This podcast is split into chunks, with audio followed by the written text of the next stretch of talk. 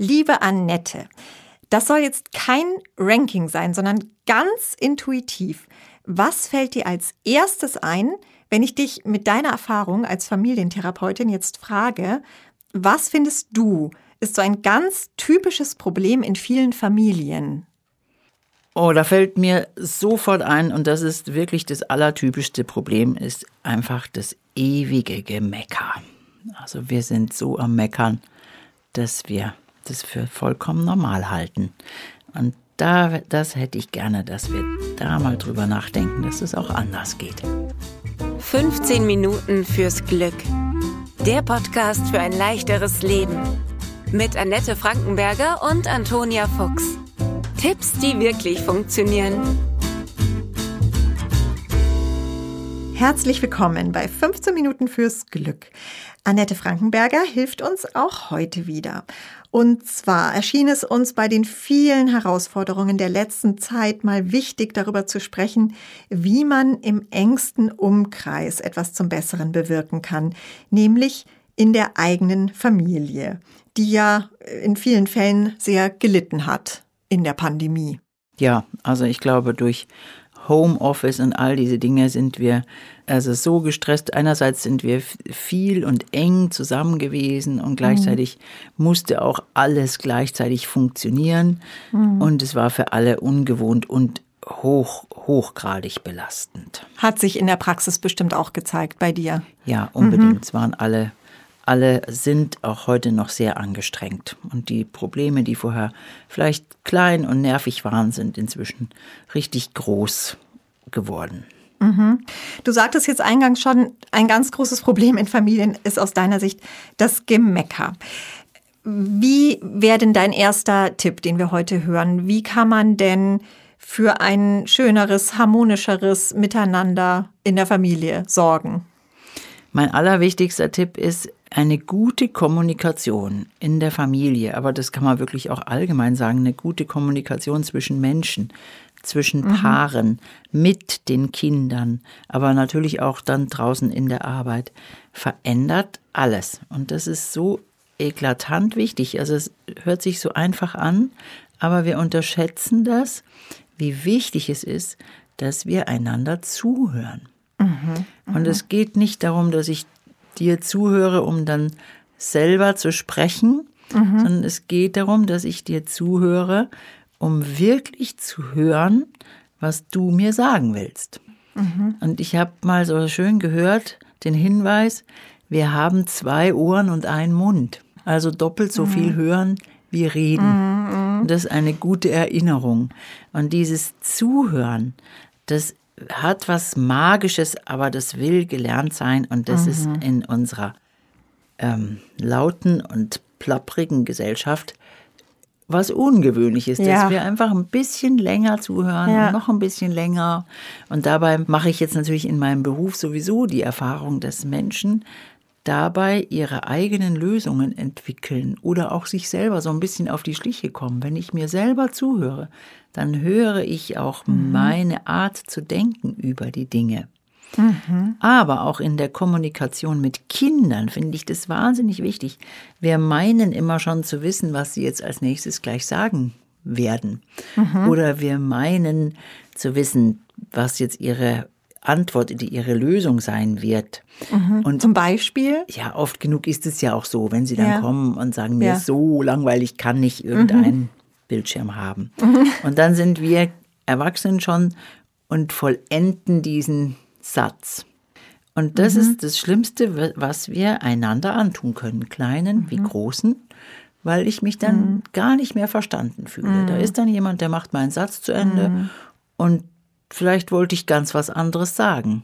Und bei Kindern und bei Erwachsenen mache ich tatsächlich die Erfahrung, wenn da jemand ist, der zuhört und noch ein bisschen länger zuhört, dann finden die Menschen Lösungen für ihre Probleme mhm. oder dürfen auch mal was zu Ende aussprechen, was ihnen Sorgen macht oder Angst macht oder auch, wo sie vielleicht eine Beschwerde an uns haben. Mhm. Und wenn wir da sofort dazwischen gehen oder sagen, ja, ja, ich weiß schon, was du willst, dann ist das Gespräch beendet ja. an der Stelle.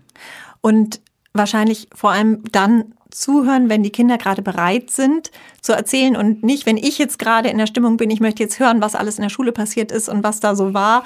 Und dann sagt das Kind natürlich nur, war gut, naja, so mittel und mehr kommt da nicht, sondern wenn das Kind in, in der Stimmung ist zu erzählen, dann alles stehen und liegen lassen und dem Kind zuhören. Das ist ein echt wichtiger Hinweis. Meistens verpassen wir das. Also die Kinder kommen mit so einem Mama, Papa, Mhm. Und dann sind wir irgendwie anders beschäftigt. Und dann ist dieses ja. Ewigkeitswort gleich. Gleich.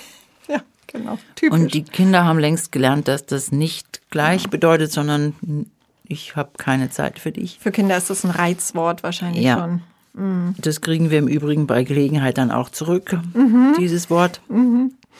Aber mhm. wenn wir das schaffen, selbstverständlich müssen wir das nicht immer. Also unsere Kinder dürfen auch lernen, dass, dass sie auch da warten können, wenn wir zuverlässig sind. Ja. Aber wenn jemand kommt und sagt, kann ich dir was erzählen oder auch diese kleinen Signale, dass wir dann wirklich sagen, ja, ich höre dir zu. Mhm. Oder wenigstens sagen, lass mich das noch fertig machen, dann höre ich dir zu. Mhm. Und das dürfen wir dann bitte auf keinen Fall vergessen. Mhm dieses magische, was du vorhin erwähnt hast, zum freundlichen mhm. Umgang auch. Da mhm. können wir die Folge Die Magie der Freundlichkeit ans Herz legen. Da hast du so toll erklärt, wie wichtig das ist und dass die Freundlichkeit, also jetzt einerseits hatten wir das Zuhören und dann die Freundlichkeit eben kein nice to have, sondern ein must have ist. Und du hast damals einen Tipp gegeben, und das fällt mir jetzt gerade wieder ein, ähm, Meckerfasten. Wo ich noch gesagt habe, das muss ich ausprobieren. Und äh, ich habe es tatsächlich auch ausprobiert, weil wir haben ja so eine Art äh, Müllproblem bei uns im Wohnzimmer. Also ich habe echt auch schon überlegt, ich weiß gar nicht, warum es eigentlich so unüblich ist, einen Papierkorb ins Wohnzimmer zu stellen, weil es wäre bei uns, ich überlege es wirklich, weil es wäre so praktisch, weil ich wirklich, ich traue mich kaum es zu erzählen, aber ich, ich, ich habe eben dauernd Bonbonpapiere aufgesammelt und habe dann natürlich immer gemeckert und du hast gesagt, probier's mal anders. Und ich habe es dann auch gemacht. Und ich sag dir auch ganz ehrlich, ich habe nicht gedacht, dass es funktioniert. Mhm. Ich dachte, das ist so, hm, jeder nickt mich freundlich an und dann bleibt alles beim Alten. Aber es war tatsächlich so, ich war dann wirklich so genervt und auch schon so verzweifelt in dem Moment, dass ich die Kinder dann so, so aus tiefster Seele gebeten habe, Kinder, ich würde mir wirklich wünschen, dass das aufhört. Und sie haben mich dann wirklich mit ganz großen Augen angeschaut und tatsächlich ist es besser geworden. Aber das Ganze hatte noch einen anderen Effekt, den ich irgendwie darauf zurückführe. Ich weiß es natürlich nicht genau, aber es war so was Neues, dass ähm, kurz darauf meine, ich habe ja drei Kinder und zwei davon sind Jungs, die haben dann eine Liste geschrieben mit Gründen, warum wir eine Playstation kaufen sollten. Also eigentlich ein komplett anderes Thema, mhm. aber mir ist so aufgefallen, sie fühlen sich, sie haben jetzt gerade so das Gefühl, es ist ein, der richtige Moment, um sowas zu platzieren, weil wir unsere Wünsche äußern. Mhm. War so meine Interpretation. Vielleicht haben Sie das gemerkt, es ist eine gute Phase, jetzt Wünsche loszuwerden. Wobei ich das äh, tatsächlich ganz wichtig finde. In der gewaltfreien Kommunikation von Marshall Rosenberg gibt es einen Satz, der heißt, statt eines Vorwurfs äußere ich einen Wunsch.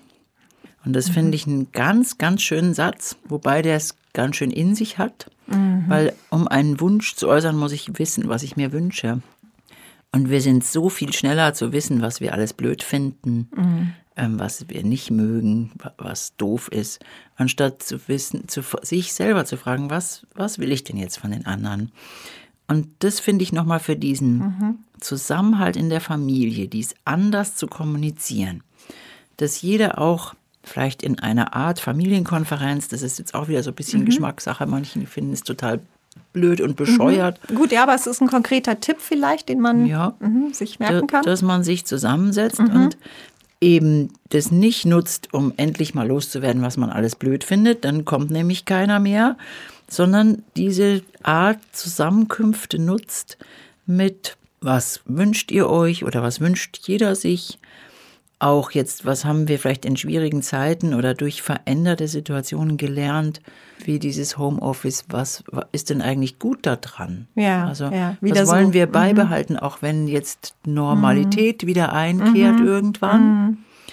Oder was war total blöd, was sollten wir auch in Zukunft anders machen? Und auch nicht zu verachten, dass alle auch mal sagen dürfen, das hat mir weh getan oder das war ein Fehler. Da Mhm. würde ich auch gern mal hören, dass mal jemand sagt, ja, Ja. das habe ich verstanden. Und zwar auch die Eltern mal, gell? Dass Die, Unbedingt. du hast einmal gesagt, Kinder halten uns ja für Superheroes, die keine Fehler machen. Mhm. Und eigentlich eine wichtige Botschaft zu sagen, entschuldige bitte, das war ein Fehler von mir. Ja, und da sind wir auch Vorbilder da drin, dass wir auch sagen Mhm. können, ich habe einen Fehler gemacht und das tut mir leid. Ja. Mhm. Oder wie kann ich das wieder in Ordnung bringen? Weil du gerade sagtest, Familienkonferenz, das war bei uns dann tatsächlich auch so. Wir haben dann das mit der Playstation besprochen, wir haben uns dagegen entschieden dann. Tatsächlich, wir hätten es auch ehrlich gesagt nicht erlaubt. Wir merken schon beim iPad, dass das immer zu Streit führt.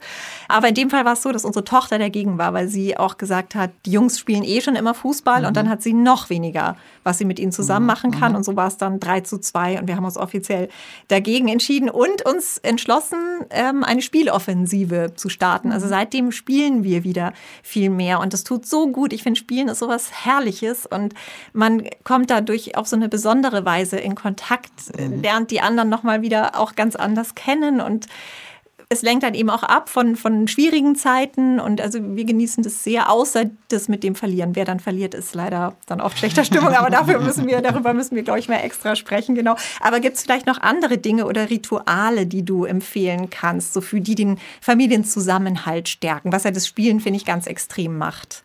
Das ist ein Teil. Ich finde einen anderen Teil, der in letzter Zeit wirklich sehr zu kurz kommt, ist alle helfen zusammen. Also ich stelle fest, dass Kinder irgendwie gar keine Aufgaben mehr haben. Ja, wirklich? Aha. Und ich finde es wichtig, dass die Aufgaben haben, Mhm. aber eben auch nicht jetzt in dem allgemeinen Meck Gemecker und Gemoser, sondern Mhm. alle helfen zusammen. Kinder wollen im Grunde genommen auch eigentlich gerne wirksam sein Mhm. und wollen ein nützliches Mitglied der Familie sein. Mhm. Und wenn wir dann auch es schaffen, Danke zu sagen, Mhm. dann ist diese Selbstwirksamkeit, gibt ein Gefühl der Zugehörigkeit. Ich Mhm. kann hier was beitragen.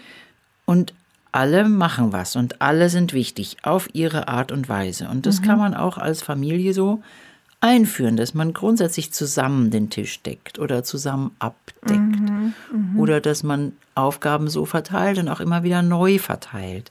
Ich finde, das sollte viel selbstverständlicher sein, weil dieses Miteinander ist was ganz Wichtiges. Und nicht zu vergessen, wenn es Probleme gibt, nicht über die Kinder zu sprechen, sondern mit den Kindern. Also Kinder haben ab dem Alter von, ja, manchmal schon so vier, wirklich gute Ideen, wie man ein Problem löst. Manchmal ist es vielleicht ein bisschen ungewöhnlich, aber wenn ich es auch nur halbwegs umsetzbar finde, finde ich es wichtig, dass wir die Kinder ernst nehmen und sagen, okay, das probieren wir jetzt aus. Das haben wir übrigens versucht, weil du es jetzt gerade sagst, mit dem iPad. Ich war so am Verzweifeln, weil sie nie die Zeiten eingehalten haben und sich Apps wieder draufgeladen haben, die wir schon gelöscht hatten. Ich habe dann gesagt, dann macht ihr einen Vorschlag, wie wir es schaffen, dass wir nicht immer streiten wegen dieses iPads. Und dann war der Vorschlag, dann lassen wir es jetzt einfach weg. Wahnsinn, oder? Das hätte ich nie gedacht. Und Ja, seitdem gibt es gerade kein iPad, also jetzt schon seit ein paar Monaten kein iPad mehr.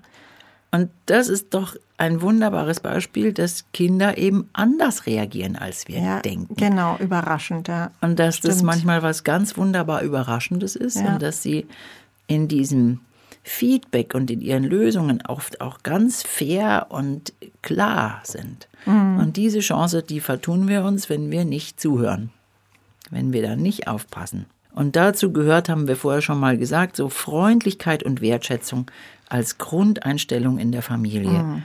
Das ist eben kein Laissez-faire, das ist keine rosa weichgespülte Pädagogik, sondern da, dabei kann ich sehr klar und sehr eindeutig sein, aber ich kann freundlich und zugewandt sein und das ist der beste Zusammenhalt, den es gibt zwischen den Menschen. kann man eigentlich gar nichts hinzufügen, glaube ich. Alles Gute, liebe Hörerinnen und Hörer, für Sie und Ihre Familien und danke dir, Annette. Alles Gute auch von mir. Ciao. 15 Minuten fürs Glück.